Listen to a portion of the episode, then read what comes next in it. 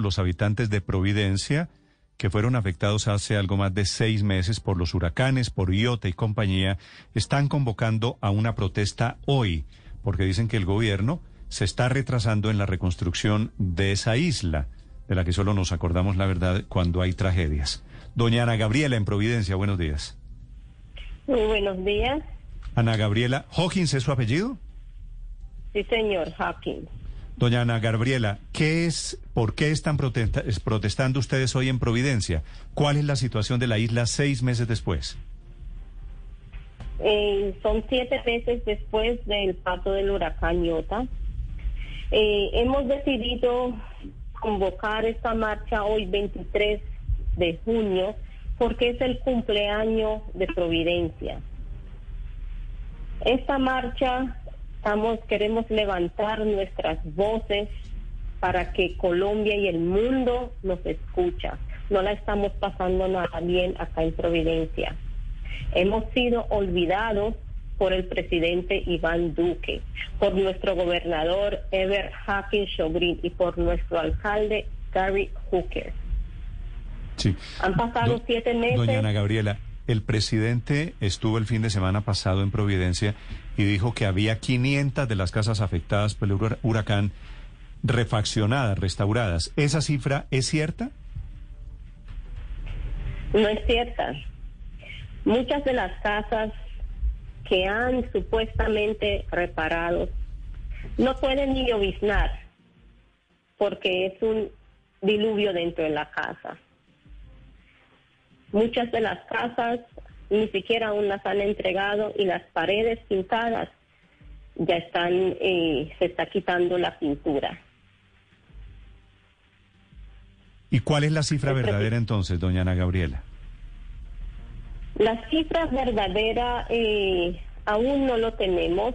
Estamos, eh, tenemos diferentes líderes en los barrios. hoy a más tardar vamos a tener la cifra exactamente de las casas que sí sirven. Las casas que llueve y no se mojan los habitantes. Esa es, esas son las verdaderas reparaciones. No de las, casas donde de, de las destruidas totalmente, ¿cuántas han sido levantadas de nuevo, doña Ana Gabriela? Dos. Y por acá en Pueblo Viejo he visto que una está por casi terminar. Dos. Eh, que sería Sí, dos, de cuántas. ¿De cuántas que cayeron? Eh, de las mil y picas eh, que deberían de volver a reconstruir, han reconstruido dos. Tenemos dos casas que ya las familias están viviendo dentro de esas dos casas. Sí, pero además eh, las protestas que ustedes están haciendo nos dice que es por otras, por muchas otras razones, porque los han abandonado. Eh, ¿Qué otras dificultades tienen como consecuencia del paso del huracán Iota por, por allí por Providencia? No tenemos, no tenemos refugios, no tenemos hospitales, no tenemos colegios, no tenemos agua. Eh, la represa que tenemos en Providencia es, mejor dicho, eh, es una represa que somos cinco mil habitantes y tenemos que estar eh, en los otros años eh, esa agua casi no alcanza para nosotros y hay más de de 1.500 personas acá en Providencia. Esa agua ya está terminada, tenemos que estar peleando por un poco de agua. Cuando dice que no tiene agua, eh, quiere decir que incluso hay momentos en que no tienen agua para beber o que se les está acabando.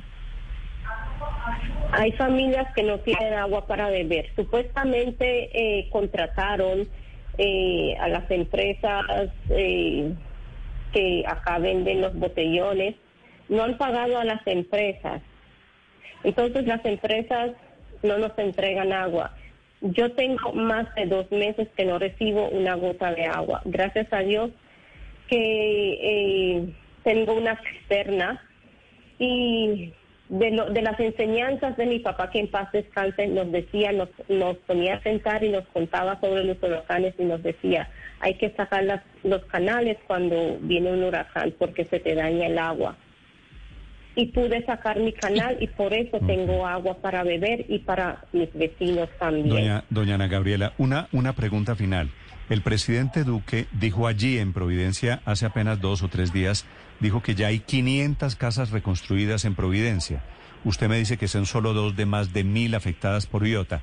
¿Por qué la diferencia tan grande de las cifras? ¿Qué es lo que está viendo el presidente o qué es lo que le están mostrando a él?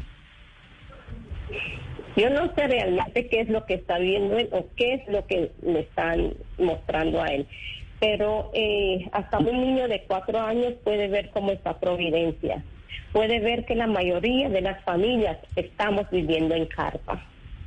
El presidente llegó, convocamos una, un plantón en el aeropuerto y en vez de que él llegara a hablar con nosotros, a darnos soluciones, ¿qué hizo? Se fue por la puerta de atrás, por la puerta de Meco, donde Meco tiene mm. todos los materiales, por ahí se escurrió el presidente. ¿Usted sabe cuántas, cuántas personas están viviendo hoy en carpas allí en Providencia? La, mayoría de nosotros vivimos en carpa en Providencia. Eso es lo que lo único que le puedo decir. La, la mitad de Providencia está desplazada. Están en San Andrés o en algún sitio en Colombia con algún familiar. Doña Ana Gabriela, un minutico para acordarnos de ustedes, de Providencia y de lo que siguen esperando. Seis, siete meses después, en realidad, del huracán Iota. Le mando un gran saludo, un gran abrazo para usted y para la gente. Muchas gracias. Feliz día. Muchas bendiciones para Gracias a usted, protestando y poniéndose de pie nuevamente los habitantes desde Providencia.